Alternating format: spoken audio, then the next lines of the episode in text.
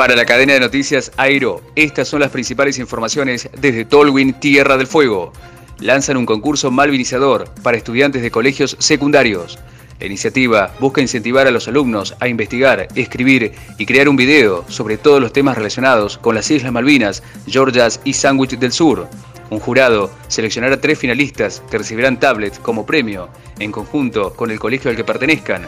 En la misma jornada, la provincia dio a conocer el reclamo de la Secretaría de Representación Oficial de la cuestión Malvinas. Protestó formalmente sobre el concurso que el Reino Unido pretende implementar en Sudamérica como intercambio cultural, incluido nuestro país. A 10 años de la desaparición de la niña foína Sofía Herrera, María Elena Delgado, la mamá de Sofía, reconoció que una década después no hay novedades ni avances en la causa judicial. Lamentablemente, se van a cumplir los 10 años el próximo 28 y seguimos casi como al principio, admitió. Como en cada aniversario, habrá una marcha en la ciudad. Sofía se extravió en el camping John Goodall, ubicado a 60 kilómetros al sur de Río Grande, durante una salida familiar. Reglamentaron el procedimiento de acreditación de origen para exportar turba.